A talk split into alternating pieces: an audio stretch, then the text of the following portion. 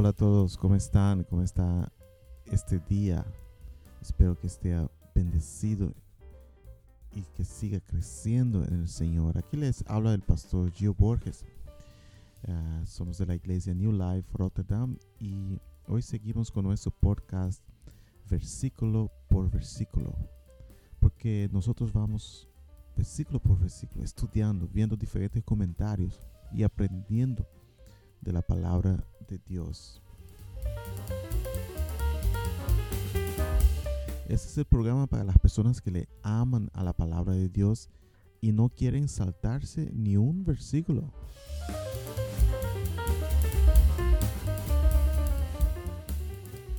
¿Has escuchado alguna vez una prédica o un estudio bíblico y saltan algunos versículos o no, no dan el comentario de los versículos completos? Y tú te quedas ahí preguntando, pero ¿qué significa este versículo? ¿Qué significa aquello? Aquí no, aquí vamos versículo por versículo viendo cada detalle y aprendiendo juntos. Si tú quieres eh, escribirnos, puedes hacerlo eh, mandando un email a versículo por versículo arroba hotmail.com.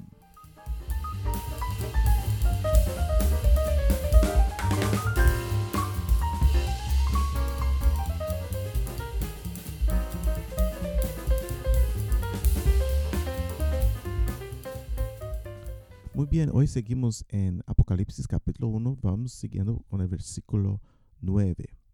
El versículo 9 nos dice, yo Juan, vuestro hermano y coparticipe vuestro en la tribulación, en el reino y en la paciencia de Jesucristo, estaba en la isla de Patmos por causa de la palabra de Dios y el testimonio de Jesucristo. Aquí dice Juan, que soy vuestro hermano, o sea que Él es parte de la iglesia.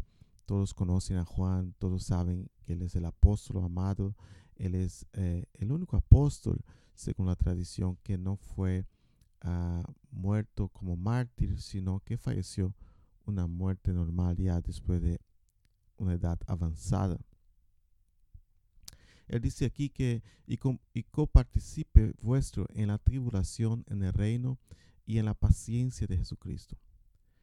Eso se, convierte ah, en, un tema principal a, medio, a, medida que se desarrolla Apocalipsis. Los creyentes vencerán si se niegan a transigir frente a las pruebas. Juan se está identificando con los creyentes que permanecen firmes, que permanecen luchando hasta el fin, que no se dan por vencido, que no hacen compromiso con el mundo y, abandonan su fe. Él dice que Él es coparticipe con ellos. Y veremos también más tarde esto. Eh, vemos también, por ejemplo, en la iglesia de Esmirna, que también estaban pasando por tribulación. Así que Juan está diciendo que él también está pasando, así como las iglesias que él escribe están pasando por tribulaciones. Eh, en Apocalipsis 2, 9, 11 nos habla de Esmirna, nos dice, yo conozco tus obras y tus tribulaciones y tu pobreza, ah, pobreza, pero tú eres rico. Y la blasfemia de los que se dicen ser judíos y no lo son, sino sinagoga de Satanás. No temas en nada de esto que vas a padecer. He aquí, el diablo echará a algunos de vosotros en la cárcel para que seáis probado y tendréis tribulación por diez días. Sé fiel hasta la muerte y yo te daré la corona de vida. Aquí entonces Juan, eh, hablando de la iglesia de Esmirna, él aquí, eh, volviendo al versículo 9 donde estábamos, él está identificándose con los hermanos que están en persecución, que él también está en, en, la tribulación. Y de hecho, vamos a ver que él está preso o encerrado en la isla de, de Patmos la iglesia de Filadelfia también está en persecución. Por ejemplo, Apocalipsis 3, 8 al 9 ah, nos dice, yo conozco tus obras, he aquí he puesto delante de ti una puerta abierta, la cual nadie puede cerrar, porque aunque tienes poca fuerza, has guardado mi palabra y no has negado mi nombre. He aquí yo entrego de la sinagoga de Satanás a los que se dicen ser judíos y no lo son, sino que mienten. He aquí yo haré que vengan y se postren a tus pies y reconozcan que yo te he amado. Versículo 10 también dice, por cuanto has guardado la palabra de mi paciencia, yo también te guardaré en la hora de la prueba que ha de venir sobre el mundo entero para probar a los que moran sobre la tierra. Entonces aquí también otra iglesia que también ha pasado por uh, tribulación, Juan identificándose con los hermanos, con la iglesia. Juan también dice aquí en el versículo 9, él dice que está en la isla de Patmos. La isla de Patmos es una pequeña isla uh, rocosa en el mar Egeo entre Turquía y Grecia. Hoy pertenece a, Grecia, la isla de Patmos. Eh, en el tiempo de Juan todo eso pertenecía al imperio romano. Uh, pero hoy la isla de Patmos pertenece a Grecia, mientras que las iglesias que él escribe hoy en día están en Turquía.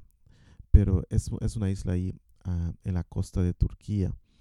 Y, y bueno, él está ahí uh, en, en, en, Patmos como eh, por causa de la palabra de Dios, dice él, y el testimonio de Jesucristo. Entonces él está ahí como eh, preso ahí. Ah, puede que sea utilizado Patmos como colonia penal romana, que eh, Roma hubiera enviado a Juan ahí para que no siguiera predicando el Evangelio, que no siguiera ah, hablando del Evangelio. Recordemos que él, siendo ya ah, el último apóstol en vida, tenía mucho mucha influencia y el imperio romano entonces lo envía a, estar ahí en esta isla como prisionero por amor a Cristo. Y, y bueno, el versículo 10 nos dice, yo estaba en el Espíritu en el día del Señor y oí detrás de mí una gran voz como de trompeta. En el Espíritu, eh, aquí probablemente describe un estado visionario. Uh, podemos ver, por ejemplo, en Hechos 10, 10, donde también Pedro se encuentra en un estado similar. Nos dice Hechos capítulo 10, versículo 10. Sintió mucha hambre y deseaba comer, pero mientras preparaban la comida le sobrevino un éxtasis. Eh, eh, Pablo también experienció algo similar en 2 Corintios capítulo 2, versículo 2 al 4, que nos dice, conozco a un hombre en Cristo que hace 14 años, si en el cuerpo no lo sé, si fuera del cuerpo no lo sé, Dios lo sabe, fue arrebatado hasta el tercer cielo y se respectó a este hombre, si en el cuerpo o fuera del cuerpo, no lo sé, Dios lo sabe que fue arrebatado al paraíso donde escuchó cosas inefables y que al hombre no se le es permitido expresar. Entonces vemos aquí tanto Juan, eh, Pedro, Pablo tuvieron esas experiencias en el Espíritu, donde tuvieron visiones y revelaciones. este lenguaje también que Juan usa aquí en el Espíritu también es hace eh, la vemos en el Antiguo Testamento, por ejemplo, con Ezequiel. Ezequiel capítulo 3, versículo 12 nos dice, entonces el Espíritu me llevó y oí detrás de mí el ruido de un gran estruendo. Bendito sea la gloria del Señor desde su lugar. Aquí también Ezequiel con una experiencia similar. Entonces ah, Juan se está uh, mostrando que esta visión que él está teniendo es similar a las que tenían los profetas del Antiguo Testamento. Juan aquí entonces dice que él estaba en el Espíritu y son cuatro veces que él dice en Apocalipsis que está eh, en, esta, en, esta, en este estado. Vemos aquí en, en, el versículo que leímos, el versículo 10, también en Apocalipsis 4, 2, Apocalipsis 17, 3 y Apocalipsis 21, 10 todos esos versículos él menciona que ha entrado en este estado de que experiencia esas visiones. Él dice aquí, en el día del Señor, ¿ah? Él dice en el versículo 10 aquí que hemos leído que Él está en espíritu en el día del Señor. El día del Señor, según ah, vemos aquí, por ejemplo, el comentario de Morris, ah, la mejor sugerencia es que este es el primer uso del término para un día de adoración, una conmemoración semanal de la resurrección, para el primer día de la semana como día de asamblea y adoración cristiana. Entonces vemos aquí, eh, como, como, dice el comentarista Morris también, que eh, en la primera iglesia ya se estaba formando esta, esta, esta costumbre de reunirse en el día que el Señor Jesús resucitó, que fue el primer día de la semana. Y también se, se diría el día del Señor, el día que Él resucitó. Ah, podemos ver algunas partes aquí en el Nuevo Testamento sobre esto. Vemos, por ejemplo, Juan 20, versículo 19 nos dice, al anochecer de aquel día, el primero de la semana, y estando las puertas cerradas en lugar donde los discípulos se reunían, por miedo de los judíos, Jesús entró, se puso en medio de ellos y dijo, paz a ustedes. Amén. Aquí el primer día de la semana. Hechos 27 también habla sobre eso. Ah, el primer día de la semana, cuando estábamos reunidos para partir pan, Pablo comenzó a hablarles porque había de partir al día siguiente y alargó el discurso hasta la medianoche. Aquí vemos también otra vez en 1 ah, Corintios ah, capítulo 16, versículo 2. El primer día de la semana, cada uno de ustedes guarde algo en su casa, atesorando en proporción a cómo esté prosperando, para que cuando yo llegue no haya entonces que levantar ofrendas. Entonces vemos que la costumbre del pueblo de Dios estaba ya de reunirse los domingos, el primer día de la semana. Hay personas que dicen, no, fue Constantino que introdujo el domingo para la iglesia, que no es así, que, que antes no era así y tal. No, pero nosotros vemos aquí ya en el Nuevo Testamento que el, primer día de la semana la iglesia ah, se estaba reuniendo y Juan aquí tiene esta visión en el día del Señor, el día que él resucitó, el primer día de la semana. El versículo 11 aquí de Apocalipsis capítulo 1, versículo 11 nos dice eh, que decía, yo soy el alfa y el omega, el primero y el último. Escribe en un libro lo que ves y envíalo a las siete iglesias que están en Asia, a Éfeso, Esmirna, Pérgamo, Tiatira, Sardis, Filadelfia y Laodicea. Aquí entonces Juan nombra las siete iglesias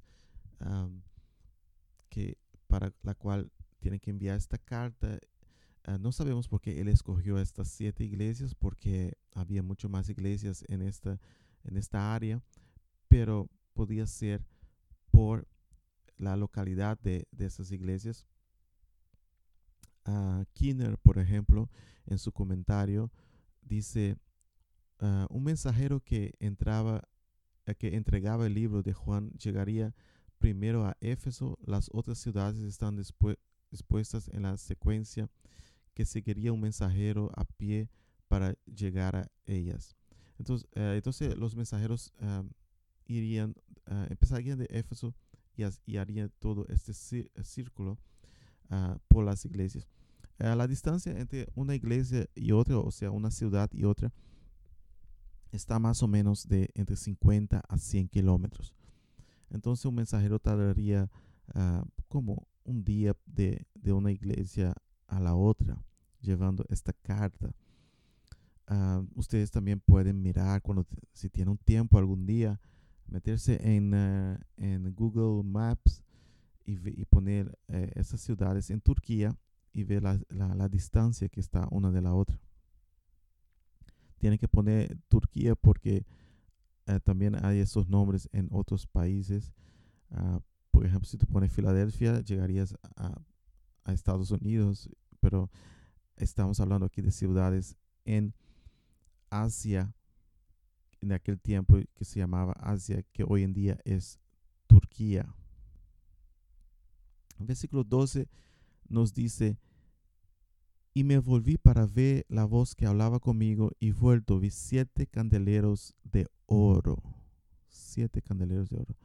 Los candeleros de oro estaban en el lugar santo del tabernáculo y el templo. En Éxodos eh, podemos ver esto, Éxodo 25, 1 eh, de Reyes 7, por ejemplo. Ah, Zacarías tuvo una visión de un, de un candelero de, oro. Zacarías 4, versículos 2 al 6.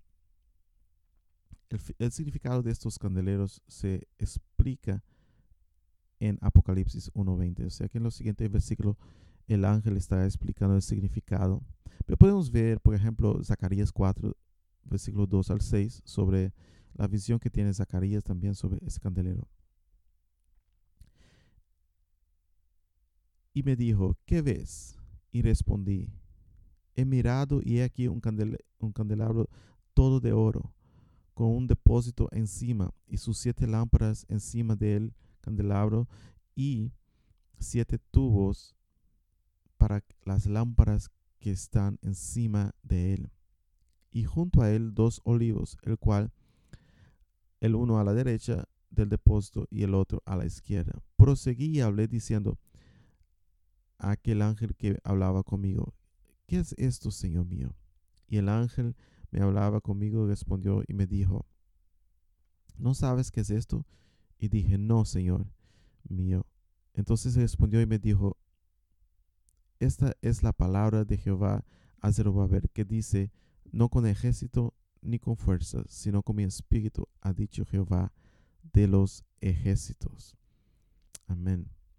Entonces aquí Zacarías también tiene esta, este visión del candelabro de, oro. Y también conectando aquí con el Espíritu de Dios, el Espíritu de Dios en medio de su pueblo. Y veremos más tarde que este candelabro de oro representa la iglesia de Cristo. El versículo 13 nos dice, y en medio de los siete candeleros, a uno semejante al Hijo del Hombre, vestido de una ropa que llegaba hasta los pies y ceñido por el pecho con, un, cinto de oro. Cristo está presente con su iglesia. Amén. Cristo está en medio de nosotros. Aquí vemos eh, Cristo en medio de la iglesia. Aquí dice Juan, semejante al Hijo del Hombre. Eso es referencia a, a, Daniel 7, 9, 10, 5. Y también Jesús hace referencia a, esta, este, a esta palabra de Hijo del Hombre en Mateos 9, 6, por ejemplo. Vamos a, leer Mateos 9, 6.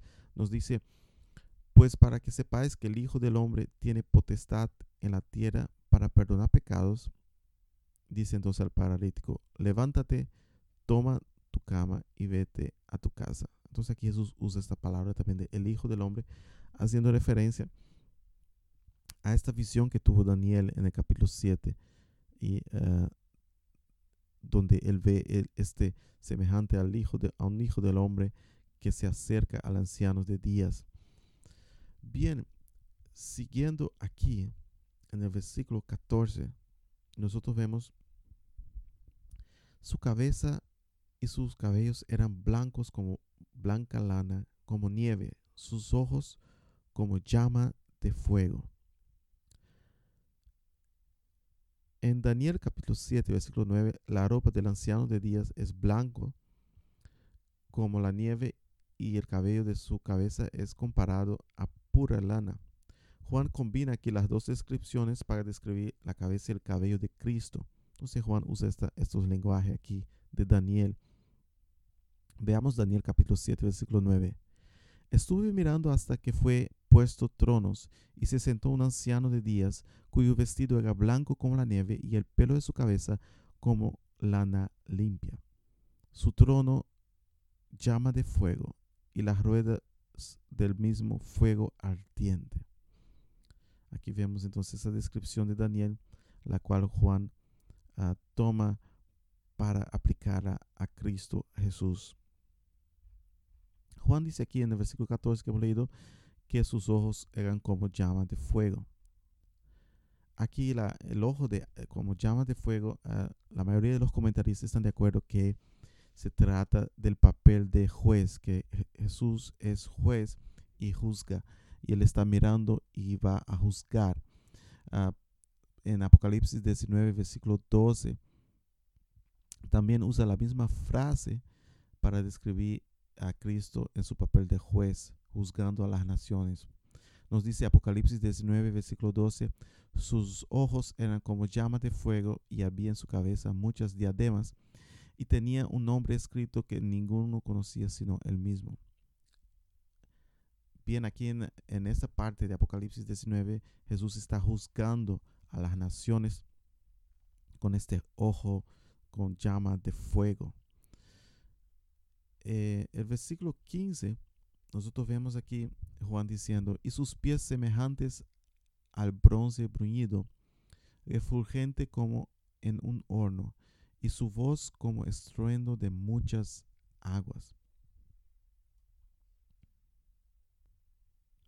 Aquí esos, sus pies semejantes a bronce bruñidos, está hablando de un fundamento de pureza moral en Cristo que Él también quiere edificar en la iglesia.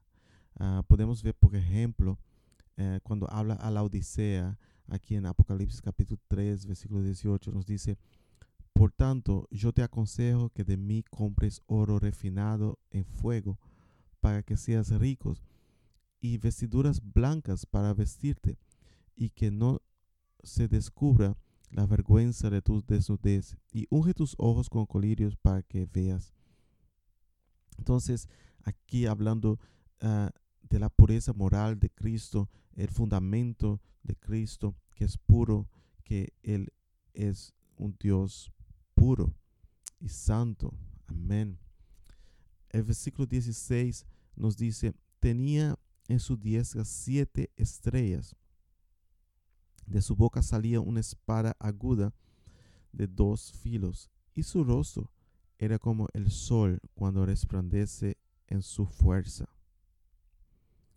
Su mano derecha aquí entonces hablando de, ah, de fuerza, de poder, autoridad, también de bendición. Acuérdense en el Antiguo Testamento cuando se bendecía, ah, se usaba la mano derecha. En el caso, por ejemplo, cuando José fue a bendecir a sus hijos, a, Manasés y a Efraín.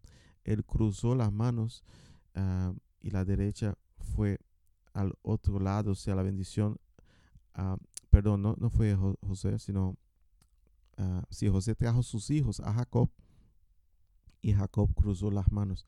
La bendición estaba en la mano derecha. Y, y bueno, aquí hablando de que Dios tiene bendición para su iglesia. Dios tiene ah, la fuerza, la autoridad y tiene el control sobre todas las cosas. Y luego Juan dice aquí, de su boca salía una espada aguda de dos filos. Aquí está hablando de la palabra de Dios. ¿ah? está hablando de que Dios viene a juzgar con su palabra. Dios viene a juzgar este mundo con su palabra y, así serán juzgados todos por la palabra de Dios.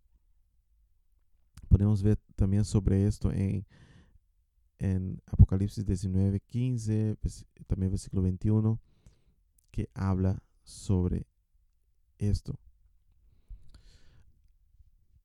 En el versículo 17, nosotros vemos aquí.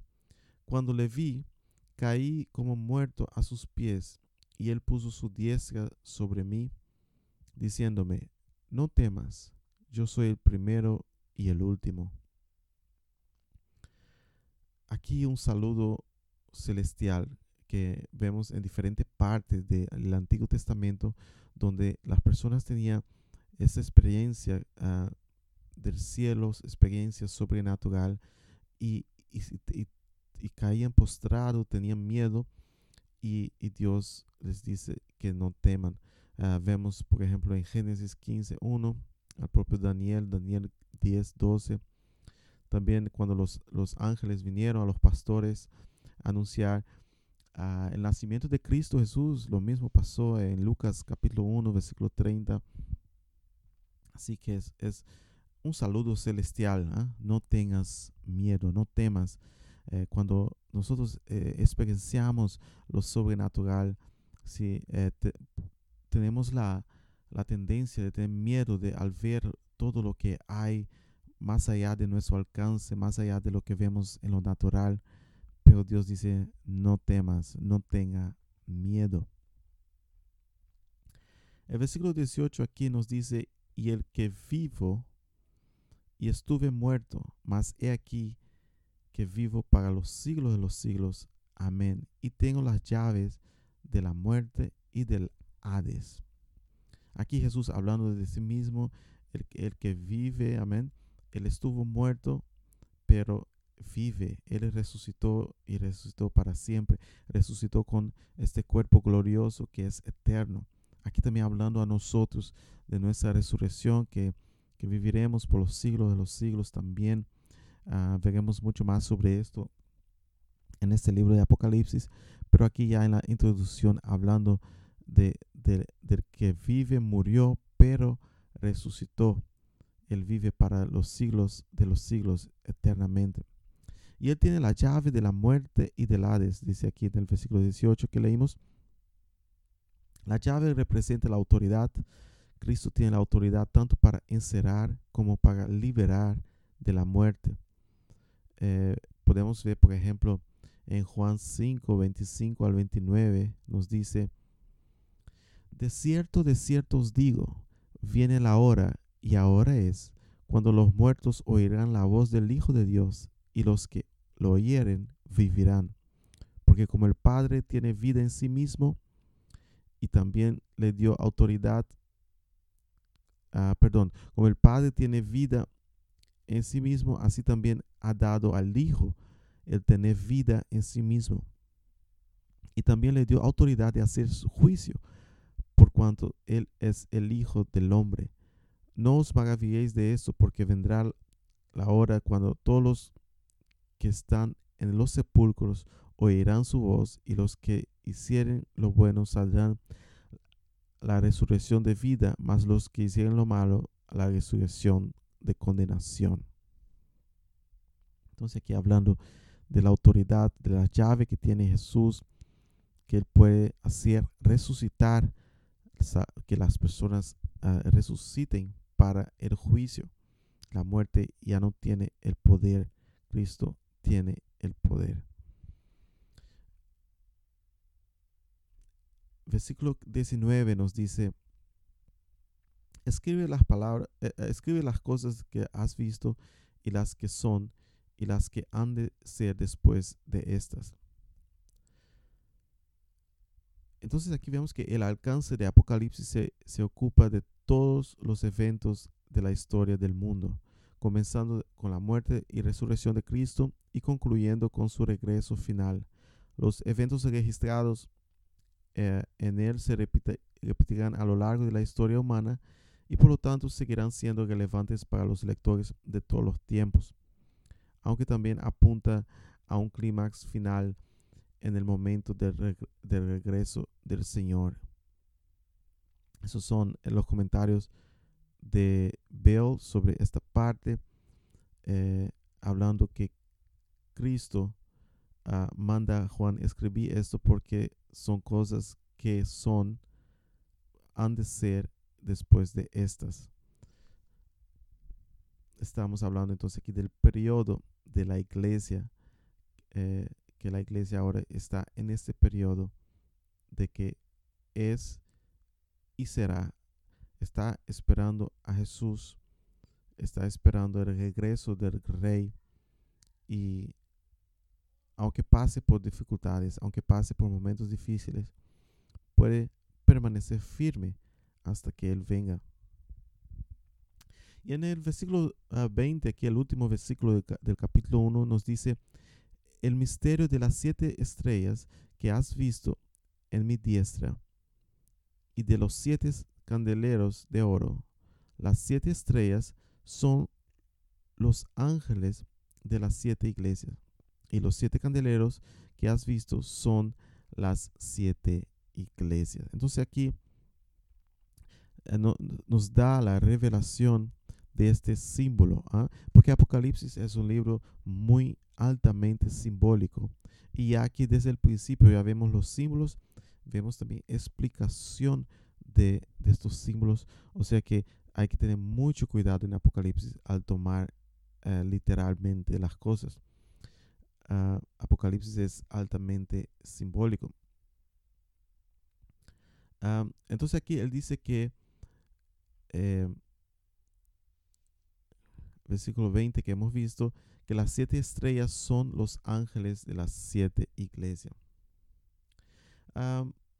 algunos, dicen, algunos comentaristas dicen que puede que los siete ángeles sean ah, los siete pastores de las iglesias, pero es algo muy poco probable porque no se usa esa terminología normalmente para los, líderes de la iglesia.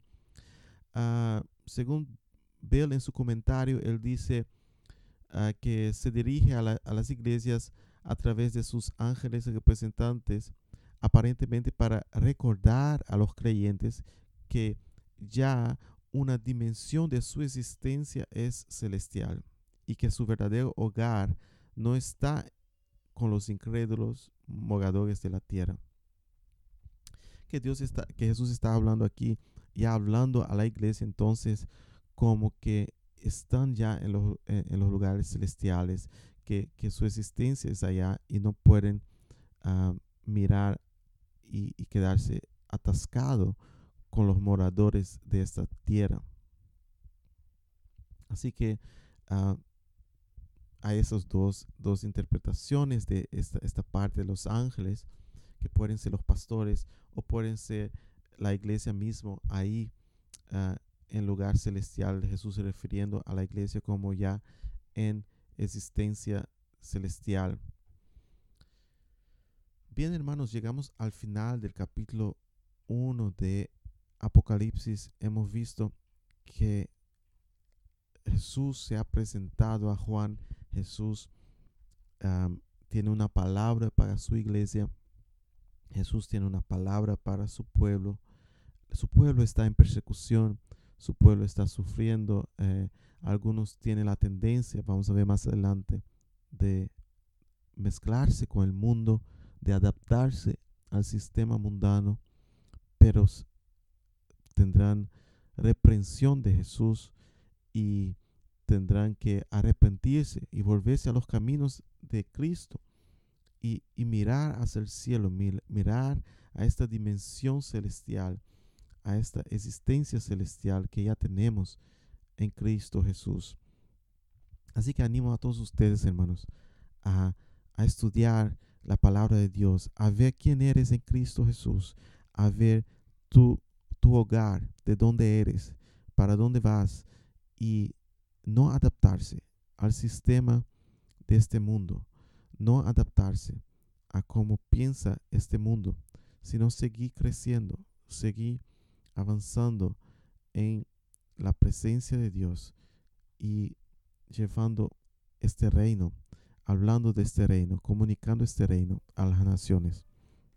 Sea luz, sea brille como el sol, porque Jesús tiene una palabra para su iglesia. Jesús tiene una palabra para tu vida. Dios te bendiga. Gracias por estar una vez más con nosotros. Eh, te espero en, en el próximo episodio donde seguiremos en Apocalipsis capítulo 2. Así que no olvides de suscribir a, nuestro canal aquí de podcast. Y si quieres mandar un, email, puedes mandarlo a versículos por versículos arroba hotmail.com. Dios te bendiga.